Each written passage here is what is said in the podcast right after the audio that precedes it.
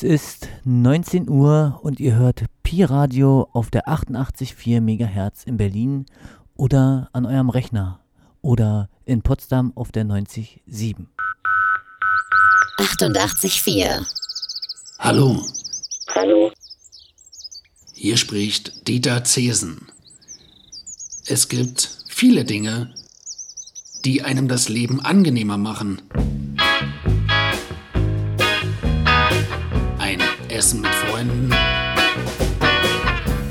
ein Spaziergang im Schnee oder auch ein richtig gutes Radioprogramm. Freuen Sie sich mit mir auf Berlins Stimmen und ihre Musik. Ich liebe Jazz. Und heute können wir etwas verändern. Achten Sie auf Ihre Gesundheit. Ach so, eine Sache noch. Lesen Sie mal wieder ein gutes Buch.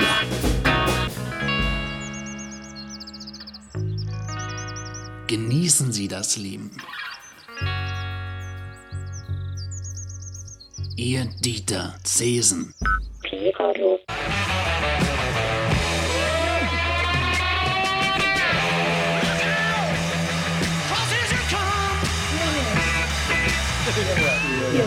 Radio. mit Niki Makita Subkult. Klänge jenseits des Hauptstroms.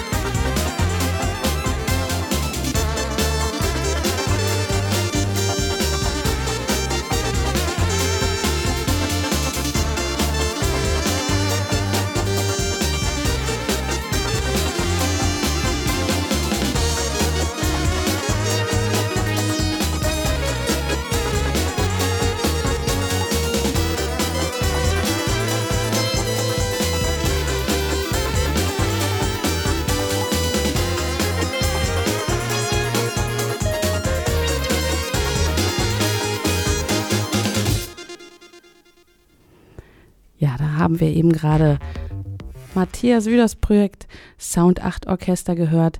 Diese Platte ist brandneu, die habe ich gestern erst in die Hände bekommen und am nächsten Donnerstag, am 27. April, spielt er live im Akut und mit dabei hat er mit Sicherheit auch wieder mindestens drei Super 8 Projektoren, also ein visuelles, audiovisuelles Hörerlebnis.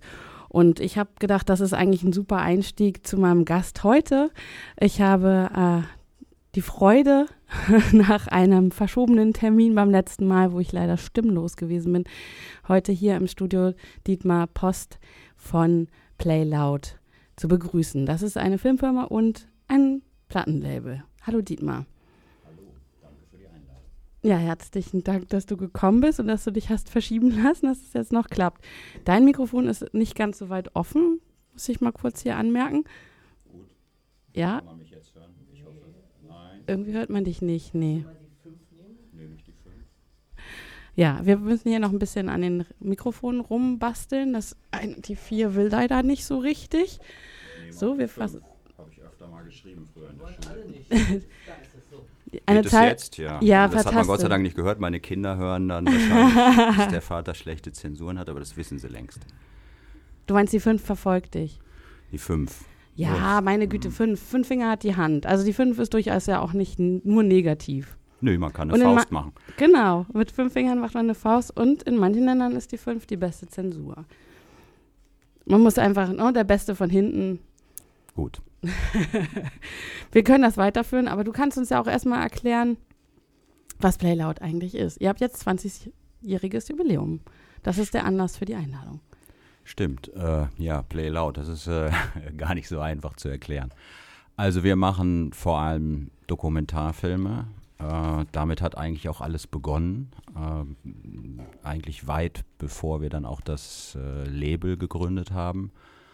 Ähm, denn wir haben angefangen mit dem Filmemachen machen in so einer Umbruchphase. Äh, also Mitte der 90er, Ende der 90er, als kleine DV-Kameras aufkamen. Äh, Also eine technische Umbruchphase, keine Eine te- persönliche Nee, Umbruchphase. eine technische Umbruchphase. Und diese Umbruchphase äh, war in der Retrospektive, aber auch eigentlich damals schon äh, sehr wichtig für viele Leute, denen es vorher nicht möglich war, äh, Zugriff zu haben auf Equipment. Kameras waren plötzlich billig, äh, Schnittsysteme wurden billig. Das heißt also auch Leute aus den unteren Schichten, aus der Arbeiterklasse, konnten plötzlich sich eine Kamera kaufen für relativ wenig Geld und einfach loslegen. Äh, und das war auch so ein bisschen, ähm, ja, das, was uns äh, damals äh, umgetrieben hat. Äh, wir haben halt gesehen, das kann man jetzt. Man muss nicht mehr auf die teure Filmhochschule. Wir waren zu dem Zeitpunkt eh in den Vereinigten Staaten äh, und haben dann tatsächlich äh, einfach eine Kamera gekauft. Äh, Lucia, meine Frau und Co-Regisseurin und Co-Produzentin, hat in einer Kneipe gejobbt. Ich habe als Telefonist gearbeitet und Kisten irgendwo geschleppt und so haben wir unseren ersten Dokumentarfilm, Reverend Billy and the Church of Stop Shopping, das passt auch ganz gut, äh, sozusagen komplett in, Eigen, in Eigenregie gemacht, also do it yourself. Und das machen wir eigentlich bis heute. Hinzu ist natürlich gekommen, dass man sich dann über die 20 Jahre inzwischen ein gewisses Renommee erarbeitet hat und wir dann Gott sei Dank auch äh, inzwischen häufiger mit Sendern und auch Förderern zusammenarbeiten konnten. Und auch eine ganz andere technische Aufstellung habt inzwischen wahrscheinlich ein bisschen Ja, aufwendiger. Ja, schon, aber ähm, wir mögen eigentlich nach wie vor äh, ein kleines Team und auch, äh, dass das technisch nicht zu aufwendig ist. Weil wir äh, schon glauben, dass es gerade im Dokumentarfilmbereich eher stört, wenn man dort als großes Team äh, irgendwo aufläuft. Äh, das, da erschrecken die Leute. Also vor allem die Leute, die es nicht gewohnt sind, vor einer Kamera zu treten. Ähm, da muss man diese Scheu abbauen. Und je weniger Menschen und je weniger Equipment, desto besser. Desto näher kommt man auch an diese Leute ran. Reverend Billy, das klingt auch schon fast nach Musik. Ist das ein musikalischer Beitrag oder ist das ein Prediger? Das sind die beiden Vorstellungen, die ich so, die mir der Name äh, evoziert. Das ist eine gute Frage, weil es ist, war tatsächlich die Musikalität dieses Predigers, die mich äh, so faszinierte. Weil äh, auf meinem Weg zu meinem Telefonjob bin ich immer am, in New York am Astor, am Astor Place vorbeigekommen. Ähm, und ähm, das war eigentlich immer so ein Ort, der wichtig war für die New Yorker, vor allem auch für den New Yorker Widerstand. Also auch die Arbeiterbewegung ähm, hatte dort ihre Ursprünge. Äh, Cooper Union, also Union, ne, es ist, sind alles sehr wichtige Orte für, für New York. Und das wurde nach und nach im Grunde aufgekauft von großen Ketten, unter anderem Starbucks und McDonald's. Und Reverend Billy war nun jemand, ähm, der sich genau diese großen Ladenketten vorgenommen hatte und mit seinem Gospelchor eine Art von Straßentheater machte und in diese Läden reinstürmte, verkleidet als Evangelist, als so ein TV-Prediger. Äh, und er bezeichnete sich selber dann aber auch immer als der einzige TV-Prediger Amerikas ohne eigenes Fernsehen und eben links und nicht rechts. ähm, und, ähm, und er stand nun vor diesem Starbucks mit seinem Gospelchor, die sich auch alle wunderbar verkleidet hatten. Ähm, und er predigte und hielt einfach ähm, eine Rede gegen den Kapitalismus, gegen diese Ladenketten, wie ausbeuterisch äh, die mit ihren äh, Mitarbeitern umgehen, dass die dort keine Gewerkschaften gründen dürfen und so weiter und so fort, dass diejenigen, die den Kaffee die Kaffeebohnen pflücken, nicht anständig bezahlt werden. Also all das, was uns auch heutzutage noch beschäftigt. Und äh, wann war das? Wann das hast war, du den beobachtet? Das war 1999. Und äh, ich muss zugeben, deine Frage hat voll ins Schwarze getroffen, weil mich hatte äh, zunächst äh, gar nicht mal der Diskurs so sehr interessiert, sondern tatsächlich diese Musikalität. Ich hatte sofort äh, in diesem Redeschwall äh, Musik erkannt. Das erinnerte mich äh, sofort an John Coltrane, ähm, überhaupt an New Yorker Jazz. Ähm, da war so eine Lässigkeit, so eine ähm, so ein Swing. So ein Flow. Ja, und das war, äh, das, das war nicht Hip-Hop, also er ist auch ein Weißer, muss man dazu sagen, aber ich meine, selbst die weißen Amerikaner haben eigentlich diese schwarze Kultur komplett verinnerlicht. Ähm, und es war einfach wunderbar, ihm nur zu. Zumindest die Linke. Naja, gut, äh, da kann man, könnte man jetzt lange drüber streiten, aber ja, würde ich, könnte man vielleicht so unterstreichen. Äh, ich dachte das jetzt gerade, weil Naja. du ja hier auch Bücher mitgebracht hast und hier mein, mein Blick fiel gerade auf das Buch über, äh, von Woody Guthrie. Ich weiß. Ähm, und äh, das spielte natürlich, spielt natürlich auch bei Reverend Billy eine Rolle. Also der fühlt sich als Linker und sagt, äh, also wir müssen, wir müssen diesem, diesem, diesen rechten TV-Predigern und man darf nicht vergessen, Mitte der 90er Jahre waren sehr konservative Zeiten in New York äh, unter Giuliani. Ähm, Dem Bürgermeister. und später dann Bloomberg. Ähm, also mh, da war New York eigentlich äh, ja ein bisschen unerträglich. Also die Gentrifizierung ähm, schritt fort. Und dagegen ging der an. Und wir haben ihn dann sozusagen äh, mit unserer Kamera ein Jahr lang begleitet bei seinen Shopping Interventions, so hat er das genannt. Ähm, und haben uns dann für den Film abschließend äh, drei dieser, äh, dieser Aktionen rausgesucht. Das ist einmal eben die Geschichten, die er gegen Starbucks gemacht hat, ähm, dann gegen Disney am Times Square, weil Disney ist im Prinzip unter Giuliani aufgekauft worden äh, von den großen Konzernen, wenn man so will äh, der Times Square, der mal als gefährlich galt, äh, durchaus auch mit Sexshops, ähm, aber auch mit skurrilen, obskuren Kneipen, äh, also wo, das hatte so einen so Touch von vielleicht St. Pauli, ähm, also nicht ganz, aber es kommt dem nahe. Und das sollte nun, ähm, das sollte nun sozusagen gesäubert werden von diesem ganzen Dreck. Ja? Äh, also all das, was das Leben eigentlich lebenswert macht, ähm, sollte weg, sodass auch die Familien an den Times Square kommen dürfen. Und die ersten, die da einzogen, war, waren halt Disney. Und er ist dann auch dort äh, in einen dieser Disney-Stores äh, gegangen und ist dann natürlich auch festgenommen worden, äh, wie so häufig. Und eine dritte Aktion äh, war dann direkt vor Ort. Ähm, die New York University in Downtown New York äh, ist einer der größten Immobilienbesitzer überhaupt. Und in dem Haus, in dem Edgar Allan Poe der Rabe geschrieben hatte, äh, für New York auch ein, ein sehr wichtiges Gedicht, für ganz Amerika ein wichtiges Gedicht. Es war ein Riesenhit, wenn man so will. Es wurde im Prinzip auf jeder Titelseite der Vereinigten Staaten abgedruckt damals.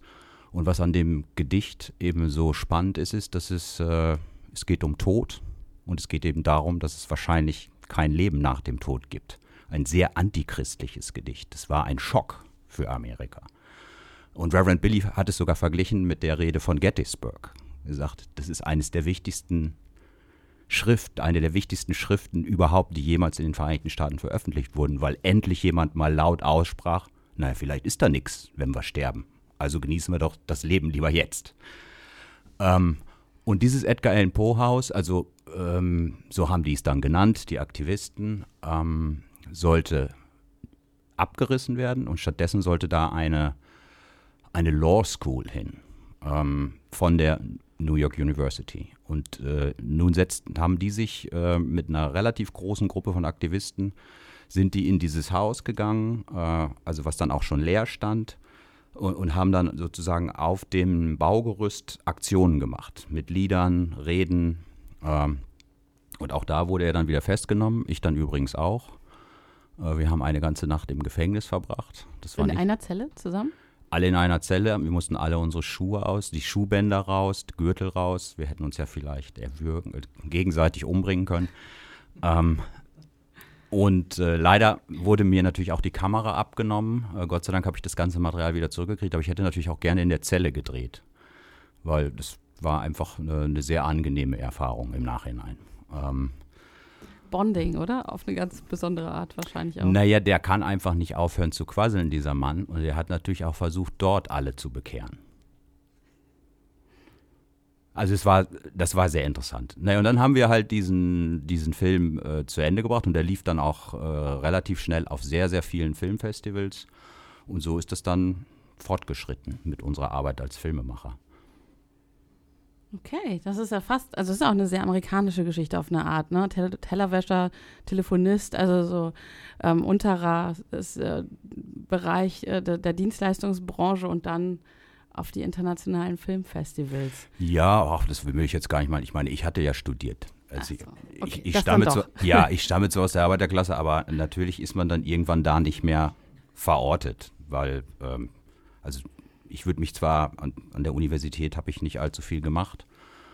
Also ich glaube, äh, es reicht, wenn man äh, mit offenen Augen und offenen Ohren durch die Welt schreitet. Man kann in die noch offenen öffentlichen Büchereien gehen, Bücher ausleihen, lesen, ins wir, Kino gehen. Wie wir ja auch vor, von Herrn Ziesen empfohlen bekommen haben bei unserem ja. schönen Intro. Ja, ich meine, und das empfehle ich, kann ich auch nur empfehlen. Das ist äh, manchmal, also für mich zumindest, äh, wichtiger als Schule oder Universität gewesen, äh, diese eigenen Entdeckungen zu machen. Was nicht heißen soll, dass man in der Schule nicht äh, sich äh, auch engagieren sollte und da auch durchaus mitarbeiten sollte.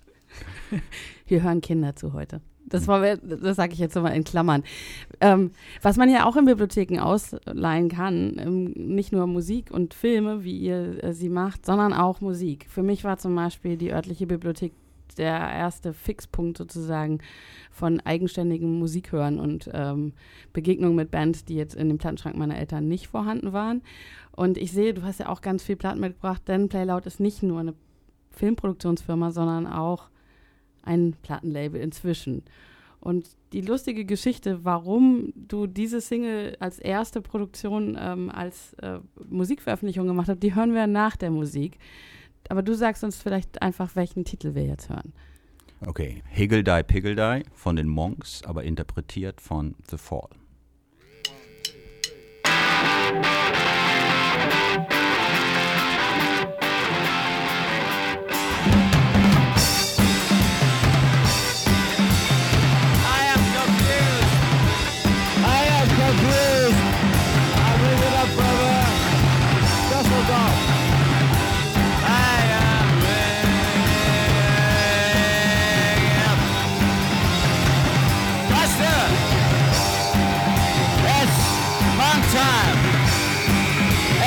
time, more like that. It's a prop time, more like a. Yep.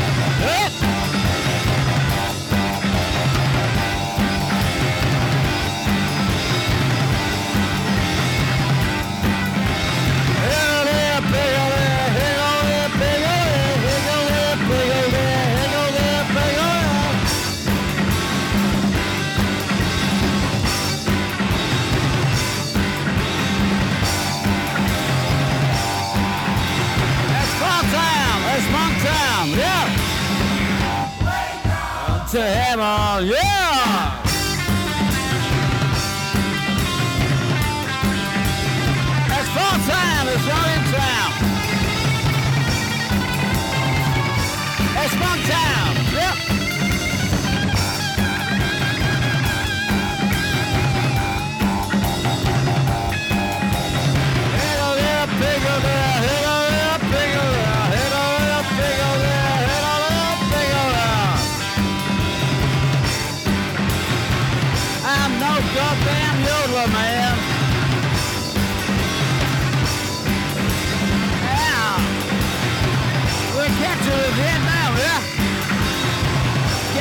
Vietnam,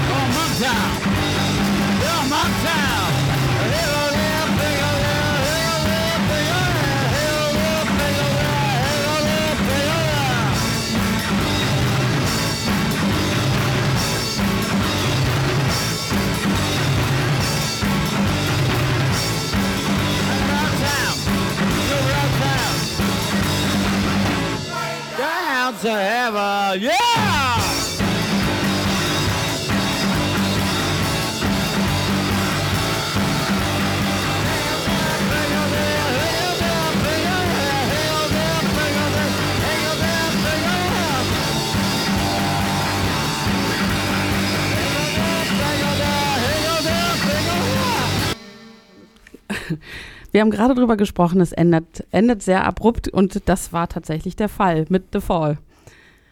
Äh, Du hast mir im Vorgespräch erzählt, dass Mark E. Smith, der Kopf- und Dauerbrenner sozusagen bei The Fall, The Monks nicht gekannt hat. Was Nee. mich total erschüttert hat, ehrlich gesagt. Nee, nee, das äh, hast du dann falsch verstanden. Ach so. Doch, doch, äh, also Marky Smith ist einer der wenigen, äh, der die Monks wahrscheinlich schon sehr, sehr lange kennt. Äh, und der ja tatsächlich auch schon in den 90er Jahren auf seinem Album Extricate zwei Stücke der Monks gecovert hatte. Und das war dann eigentlich auch der Grund, weil die nächste Frage ist ja wahrscheinlich, wie kommt man denn dazu, äh, dann mit The Fall zusammenzuarbeiten? Es war eben der Nicht Dokumentar. wie man dazu kommt, sondern wie man das aushält. Naja, gut, äh, hm, das ist eine andere Geschichte. äh, aber äh, also nach dem Reverend Billy-Film ging es natürlich weiter. Wir haben an verschiedenen anderen Filmen von Kollegen erstmal auch mitgearbeitet als Regieassistenten oder Produktionsassistenten und sind dann auf diese Geschichte der Monks gestoßen, auch in New York, eigentlich parallel zu den Dreharbeiten. Kurze Rückfrage. Als Regieassistenten, um so Training on the Job mäßig, sich selbst äh, den Autodidaktismus zu erweitern oder, oder um Geld zu verdienen oder beides? Beides. Also weil man wollte natürlich weg vom Telefondienst und vom Kistenschleppen und von irgendwelchen anderen Nebenjobs. Äh, und, ähm, und das hat sich dann irgendwie einfach nach und nach ergeben. Also weil man dann doch auch Leute kennengelernt hat. Zum Beispiel bei dem Telefonjob habe ich durch Zufall tatsächlich einen der bekanntesten deutschen Dokumentarfilmemacher kennengelernt. Weil der Telefondienst war nämlich in einem Kulturzentrum und der wollte dort seine Filme zeigen. Und dabei war ich ihm ein bisschen behilflich. Äh, und dann hat man sich angefreundet und dann war es tatsächlich so, dass er einen Film in New York drehte, mit diesem Film nicht weiterkam äh, und Hilfe brauchte und mich dann als seinen Assistenten eingestellt hat. Der Mhm. Film hat dann auch später für relativ viel Furore gesorgt, hat, glaube ich, auch einen Grimme-Preis gewonnen. Ähm, und ähm, Jetzt musst du natürlich noch sagen, welcher das Thomas Schad Der hat einen Film gemacht über die Wall Street. Zu dem Zeitpunkt, als die Wall Street gerade durch die Decke ging, also kurz vor dem ersten Crash, äh, 99. Äh, 97 haben wir den Film gedreht, über ein Jahr. Äh, und es war halt sehr, sehr schwierig, an diese Leute ranzukommen, weil, weil weder Thomas noch irgendjemand in seinem Team äh, tatsächlich Leute sind, die sich mit Wirtschaft auskennen. Aber das war auch genau der Grund, warum die ARD ihn geschickt hatte, einen Dokumentarfilm über die Wall Street zu machen, weil sie wollten einfach mal einen anderen Blick auf dieses Universum. Und Thomas Schad stammt ja auch so ein bisschen aus der ersten Welle derjenigen, die an der DFFB studiert hatten von Dokumentarfilmern ähm, und hatten durchaus auch eben so einen Anspruch des Cinema Verité, erstmal beobachten und gucken, was ist da eigentlich los äh, und auch so ein bisschen distanzierter an die Sache ranzugehen. Ähm, und äh, ja, und so ist das, äh, so ist das entstanden. Und, äh, und Thomas hat dann auch im Grunde irgendwann äh, zu mir gesagt, äh, weil ich wollte eigentlich eher Spielfilm machen und hatte auch ein paar fiktionale Kurzfilme schon gemacht. Und er sagte, eigentlich bist du perfekt, um selber Dokumentarfilme zu machen. Und so ist es dann gekommen. Und dann irgendwann bin ich halt in meinem Lieblingsplattenladen in New York, Other Music, ist leider vor anderthalb Jahren geschlossen worden. Ähm, reinmarschiert, das muss so 95, 96 gewesen sein. Und dort äh, wurde erstmals dieses einzige Album der Monks in den Vereinigten Staaten veröffentlicht. So spät. Und als Dokumentarfilmer interessiert man sich nicht immer äh, automatisch für eine Geschichte, weil einem das gefällt, oder, äh, sondern da, da muss irgendwas sein, was einen vielleicht sogar stört. Also bei Reverend Billy war es so ein bisschen Liebe auf den ersten Blick, diese Musikalität, dieses einfach zufällige Begegnen auf der Straße und es hat sofort geklickt. Ich dachte, Mann, das ist so toll, da muss man was drüber machen. Und bei den Monks war es so ein bisschen anders.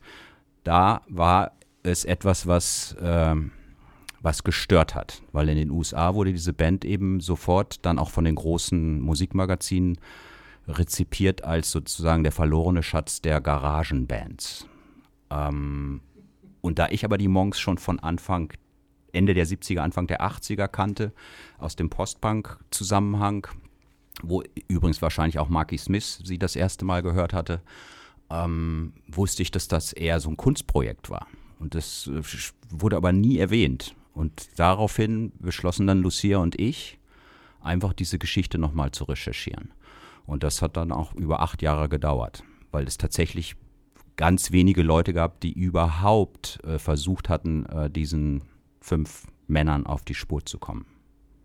Aber ihr habt sie ja aufgetrieben und auch Leute aus dem Umfeld, also zum Beispiel Charles Wilp, mit dem habt Mhm. ihr gearbeitet. Also ihr seid, wie, wie seid ihr da vorgegangen? Seid ihr, war das der Grund, dann auch nach Deutschland zurückzukommen oder wart ihr dann noch in den Nee. USA, als ihr da Nee, der Grund, äh, aus Amerika zurückzukommen, war eigentlich, äh, das ist dann während der Produktion dieses Films zwar passiert, aber das war eher ein, das waren eher private Gründe. Ja. Ähm, Aber ich stelle mir das äh, unter so prekären Produktionsbedingungen auch schwierig vor, dann tatsächlich so eine transatlantische Recherche zu machen, denn die Mons hat, sind ja in Deutschland entstanden, wenn auch als Band von GIs. Klar, nee, aber wir hatten ja den meist, den größten Teil der Recherche dann noch während unserer Zeit in den USA auch gemacht. Und dann war eben das große Problem, Geld dafür aufzutreiben. Und das ist äh, wie aber bei jedem Dokumentarfilm immer das aller, allergrößte Problem. Also man kann eben nicht, man kann nicht so wie bei Reverend Billy, äh, da macht man vielleicht zwei Filme, vielleicht auch noch einen dritten, den man dann so selber finanziert. Aber irgendwann geht einem die Puste aus. Also ich sehe das auch an vielen jungen Kollegen jetzt, die natürlich mit sehr viel Enthusiasmus sich in ihr ersten, erstes Projekt stürzen und dann vielleicht auch noch in das zweite. Aber beim dritten wird man, wird man müde. Und man braucht dann tatsächlich auch die Unterstützung von, von außerhalb.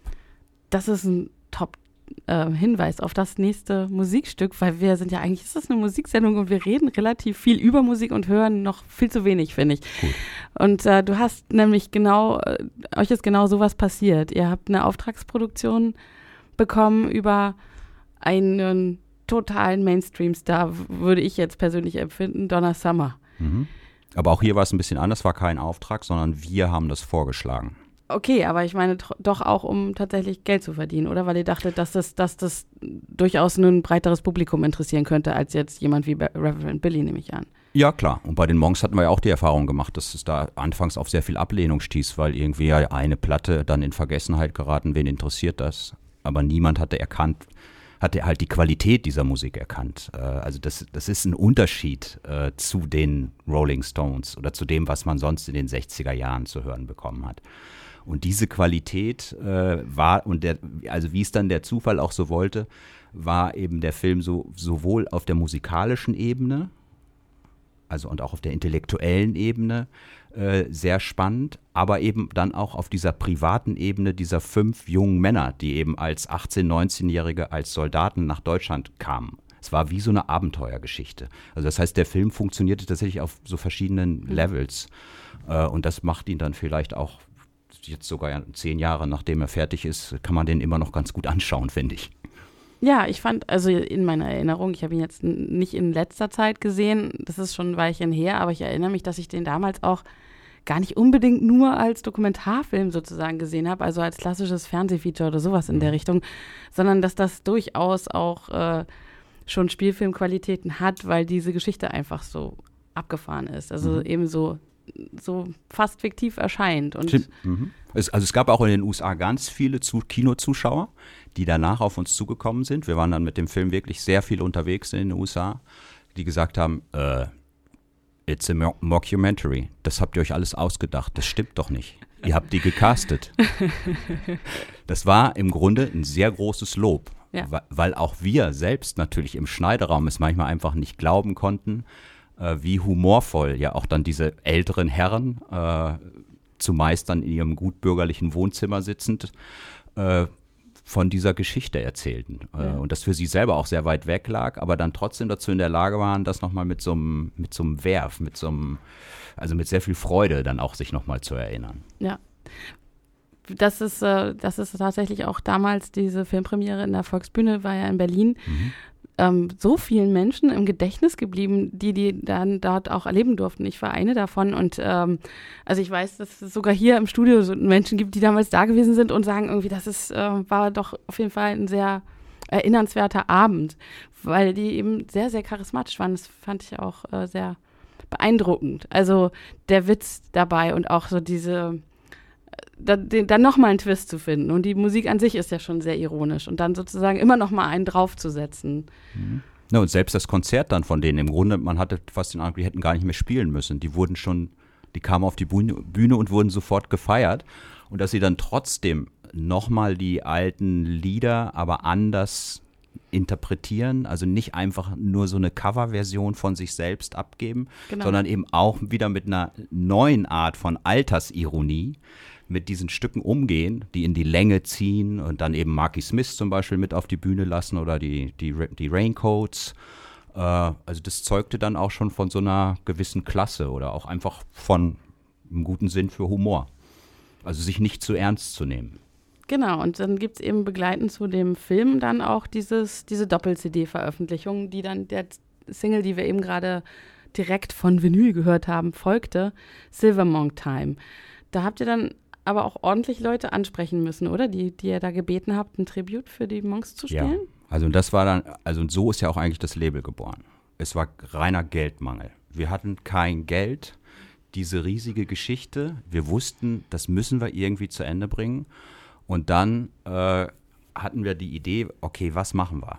Ähm, vielleicht wäre es ja ganz gut, irgendjemand zu finden, der vielleicht, mach mal eine Single mit Coverversion. Also, naja, und dann äh, hatte ich halt einen ganz, äh, über einen guten Freund einen Kontakt zu, zu Marky Smith. Der hatte, wie gesagt, in den 90ern die schon mal gecovert. Und dann habe ich bei Marky Smith angerufen und habe gesagt, Mark, ich weiß, du bist großer Monks-Fan, du hast das gecovert. Und dann fing er sofort an zu reden, äh, wie großartig diese Band ist. Er sagt, es gibt eigentlich nur zwei Platten, äh, wo er, also zwei Bands, wo er glaubt, die sind vielleicht besser als seine eigene Band. Das, das wäre Can und die Monks.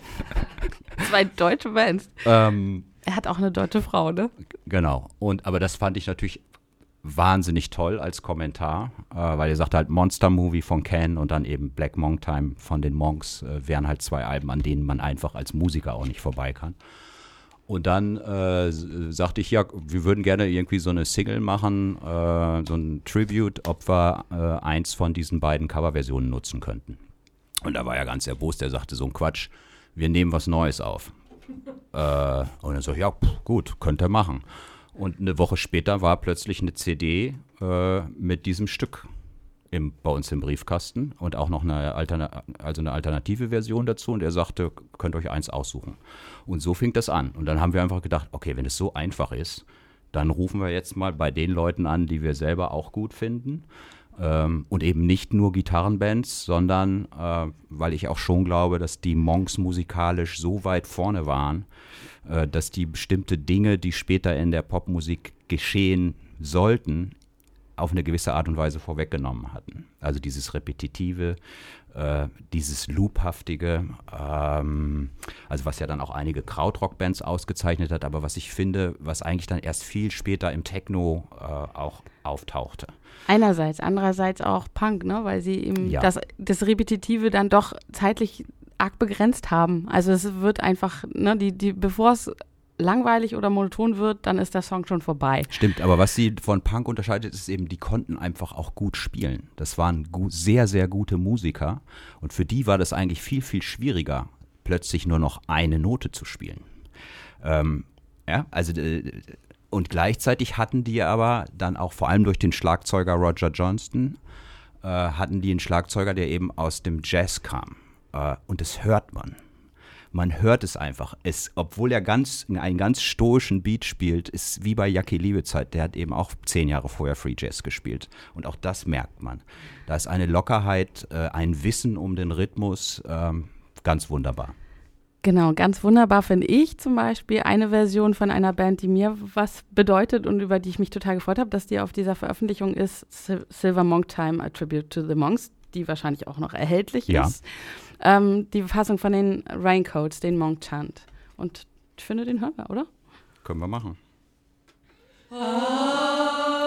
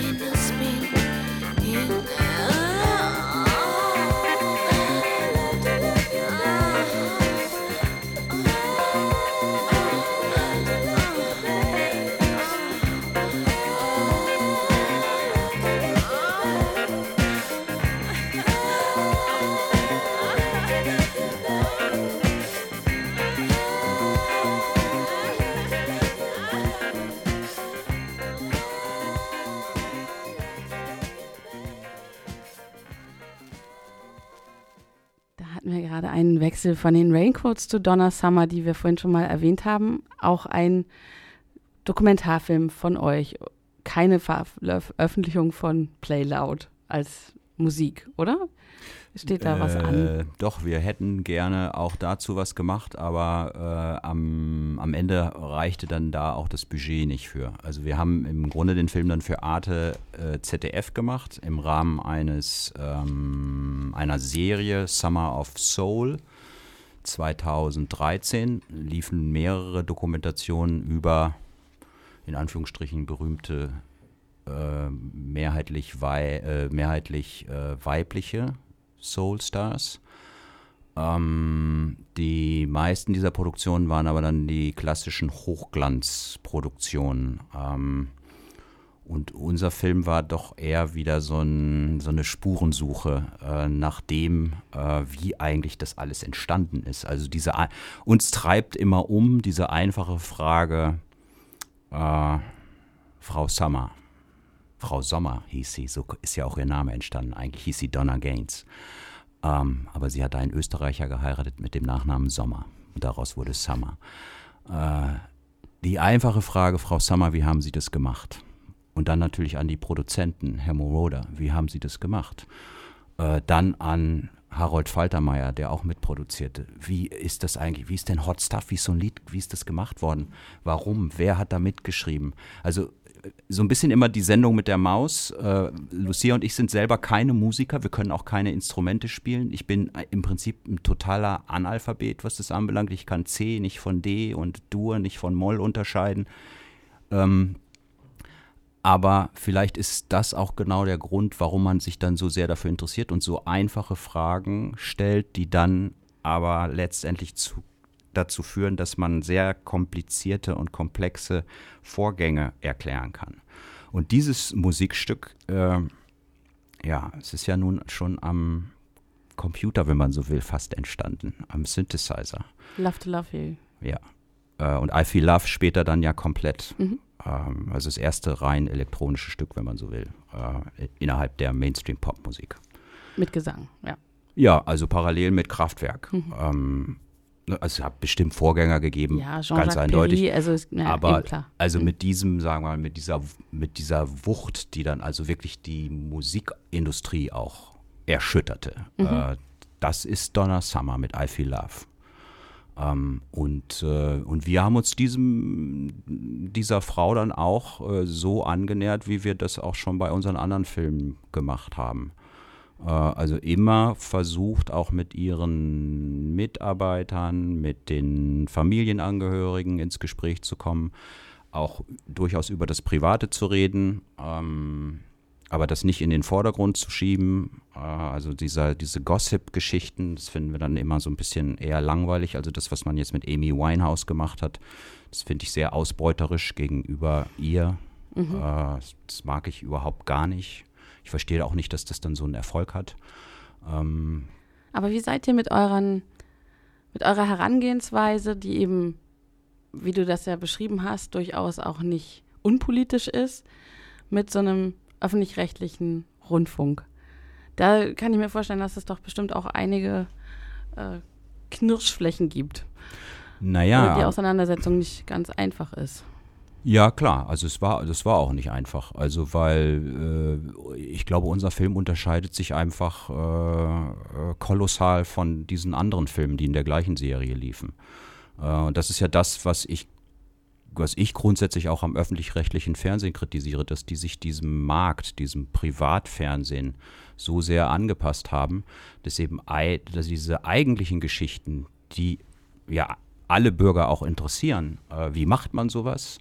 Wer steht dahinter? Wer finanziert das? Also äh, diese entscheidenden Fragen des Lebens, äh, dass das äh, nicht mehr wichtig wird. Es ist wichtiger, dass die irgendwann dann mal mit Elton John ein Verhältnis hatte oder äh, mit dem und jenem, äh, als über das Eigentliche, nämlich ihre, über ihre Kunst zu reden und wel welche Auswirkungen auch diese Kunst hatte. Also das beispielsweise so ein Cover. Ich zeige das mal hier. Das, Im Radio. ja, ich weiß, das, das, war, das war ein Affront.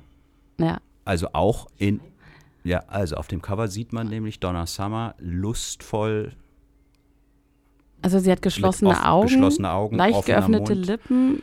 ein Sie Nachthemd, würde ich sagen. ein, ja, ein sehr leichtes Hemdchen ohne Ärmellos und äh, sie trägt keine Unterwäsche unter diesem Hemd.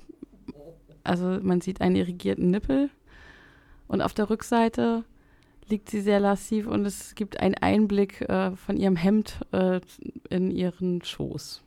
Genau, und das ist die Blaupause für alles, was kommen sollte. Mit aktuellen afroamerikanischen Diva, Diven. Das ist hier das erste Mal. Und das war im Grunde auch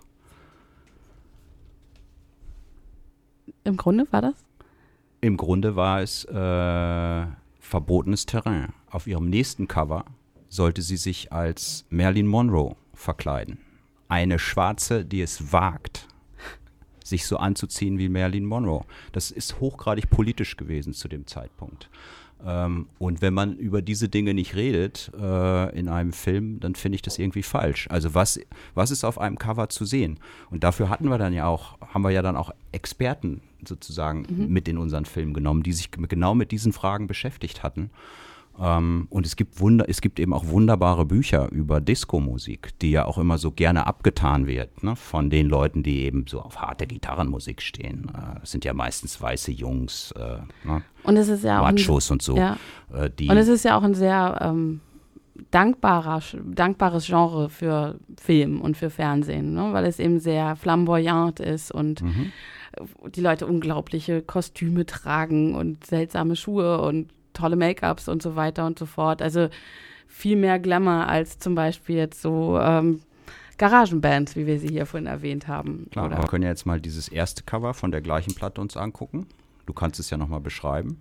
Also hier sieht man eine Frau mit geglättetem Haar, eine schwarze Frau mit einem Kropfband und einer Bluse, die ist relativ züchtig, nicht ganz bis oben hochgeschlossen, aber halt so in einem Vorausschnitt, trägt einen Kordrock und äh, steht in einem Herbstwald Mhm. und hält einen Zweig. Also es hat was sehr äh, Folk-mäßiges. Genau, Sie könnte auch eine Gitarre halten. Stimmt, aber das entspricht viel mehr der eigentlichen Person als das. Und Donna Summer hat es uns ja auch im Film dann erzählt, dass sie sich zum Teil gefühlt hat wie ein Produkt. Und sie hat immer dieses Beispiel der Flasche genannt. Sie meinte eine Colaflasche. Ich war wie eine Colaflasche. Hier ist das Produkt. Und das haben wir dann natürlich auch alles recherchiert. Dann haben wir auf Ebay geguckt. Es gab Autokalender mit ihr, Autoaufkleber, äh, Quartetts und alles Mögliche, wo aber immer dieser Sex verkauft wird. Und sie fühlte sich in dieser Rolle überhaupt nicht wohl. Und das wird natürlich dann auch im Film äh, dargestellt. Auch die Probleme mit der eigenen Familie, natürlich sehr christlich orientiert, äh, auch so aufgewachsen in sehr armen Verhältnissen. Äh, wie geht man dann um mit dem Ruhm? Und das haben wir versucht eben in, in sehr bedächtiger und ruhiger Weise äh, uns erzählen zu lassen. Und das ist vielleicht dann tatsächlich etwas, was den Sendern äh, nicht mehr besonders gefällt, weil die wollen eben, die wollen diesen Glamour äh, die wollen nicht, dass es dort eine Person gibt, die im Nachhinein, 40 Jahre später, ihre eigenen Zweifel zum Ausdruck bringt äh, über auch ihre eigene Rolle. Natürlich hat sie das nicht gestört, dieses viele Geld zu verdienen. Und das sagt sie ja auch ganz offen. Sie hat ihr dann auch eine gewisse Freiheit verschafft. Äh, und interessant ist eben dann auch an Donna Summer, dass sie aber sehr schnell sich auch sozusagen emanzipieren wollte. Sie wollte weg von diesem, ja auch von Männern dominierten äh, Musikbusiness und ist dann ja tatsächlich auch vor Gericht gezogen gegen ihre eigene Plattenfirma und hat dann ja auch Jahre später gewonnen, äh, weil man ihr gewisse Tantiemen nicht gezahlt hatte äh, und konnte sich dann durchsetzen und hat aber dann später beschlossen, eben auch nur noch sporadisch aufzutreten, hat sich der Malerei gewidmet und hat ihre Kinder erzogen und war auch glücklich damit. Ne? Und das passt dann natürlich wieder vielen Feministinnen nicht. Äh, ne, wenn da eine Frau ist, die sagt, ich habe jetzt so viel Kohle, ich habe einen Mann, der liebt mich, ich habe drei Kinder, ich ziehe nach Nashville, das war's. Ich, ich finde das zumindest erstmal gar nicht so uncool.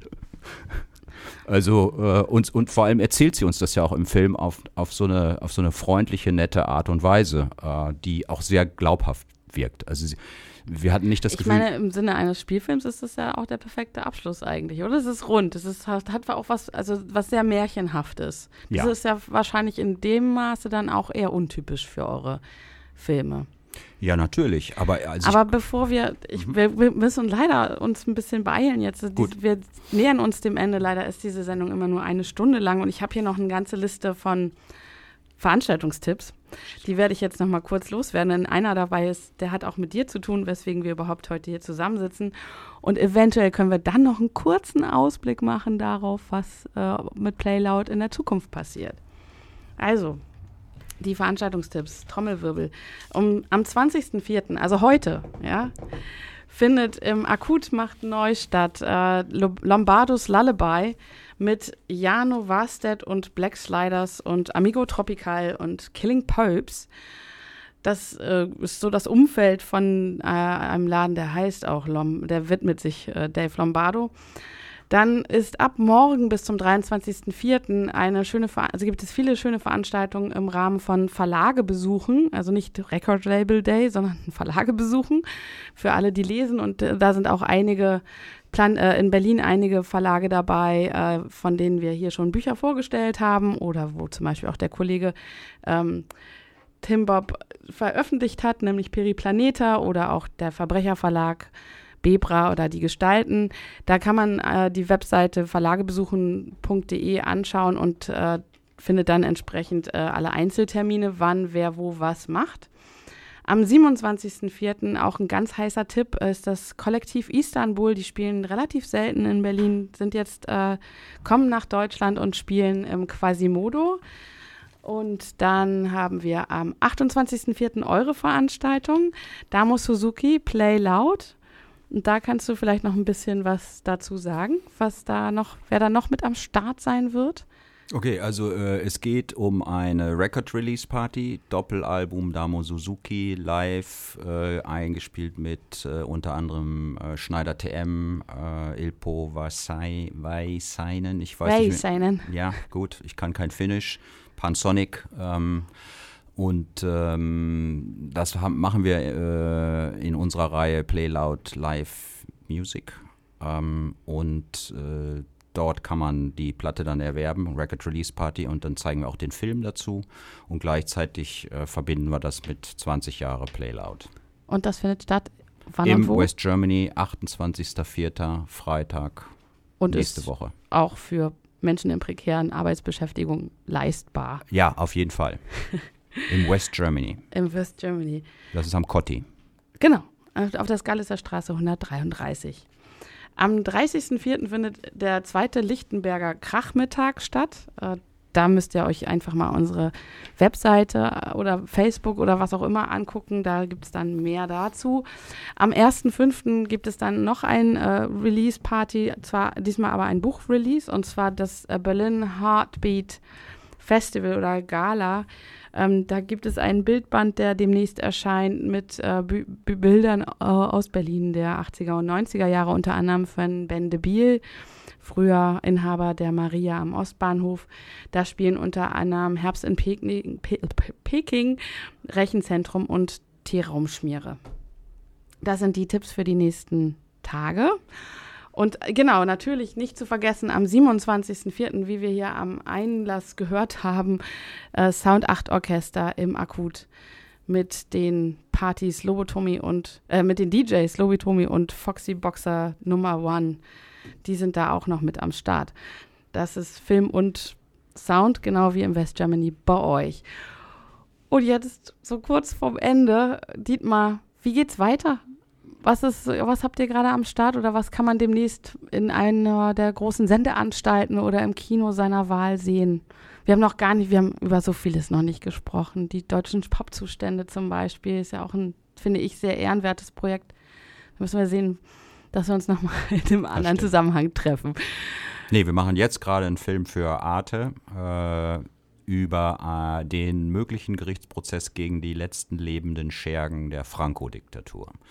Ein Spanisches Thema. Spannendes Thema und äh, sehr politisch, ähm, weil wir ja unsere Musikfilme immer abwechseln, dann auch mit durchaus sehr politischen Themen. Und in dem Fall von Popzustände tatsächlich dann äh, sozusagen rechte Musik ähm, versuchen zu beleuchten. Und der, der Franco-Film, der ist noch gerade im Der ist Schnitt. jetzt in der Mache, der kommt dann äh, äh, im, im Frühherbst, äh, läuft er auf Arte im Rahmen eines Themenabends zum wahrscheinlich spanischen Bürgerkrieg, gehe ich mal davon aus. Wobei dieser Begriff des spanischen Bürgerkrieges in unserem Film vielleicht sogar erstmalig in Frage gestellt wird. Weil es immer, öffentlich in Frage gestellt Ja, weil wird. immer mehr- Also in linken Kreisen wird er ja schon seit einer Weile. Ja, also es ist sowieso interessant auch zu sehen, dass in, in Frankreich man nicht vom Bürgerkrieg spricht, sondern in Frankreich spricht man vom Spanischen Krieg, was es äh, auch meiner Meinung nach nach der langjährigen Recherche wahrscheinlich besser trifft als Bürgerkrieg. Mhm. Ja, und das ist das nächste große Projekt. Da sitzen wir jetzt auch schon wieder über vier Jahre dran. Mm, Das war sehr rechercheintensiv. Äh, Und dann kommt eben hinzu ein möglicher Prozess. Das heißt, es wird noch und die Fälle werden noch untersucht, aber ob es überhaupt zum Prozess kommen wird, äh, steht auf dem anderen Blatt. Und deswegen kann natürlich auch dieser Film äh, im Grunde äh, noch nichts beweisen, was eben noch vor Gericht, was vor Gericht noch nicht bewiesen wurde. Man kann sozusagen jetzt erstmal nur ein bisschen im luftleeren Raum versuchen zu erklären, was auf der historischen Ebene passiert ist und ob das justiziabel ist oder nicht. Also so ein Begriff wie Völkermord wird inzwischen von den Historikern sehr gerne benutzt für den spanischen Fall. Äh, aber ist das auch auf der juristischen, ist es auch auf der juristischen Ebe- Ebene ein Völkermord? Und das ist die Frage, die auch jetzt diesen Film beschäftigt. Ja. Es bleibt auf jeden Fall spannend. 20 Jahre Playloud. Heute bei mir im Studio war Dietmar Post. Vielen Dank. Viele Grüße an Lucia und an die Kinder, die hoffentlich alle zugehört haben. Wir hören uns wieder in 14 Tagen. Dann ist wahrscheinlich der Kollege Tim Bob Kegler hier am Mikrofon. Vielleicht aber auch ich. Und äh, ja, ich wünsche euch noch viel Spaß beim Programm von Pi Radio auf der 88,4 in Berlin. 88,4.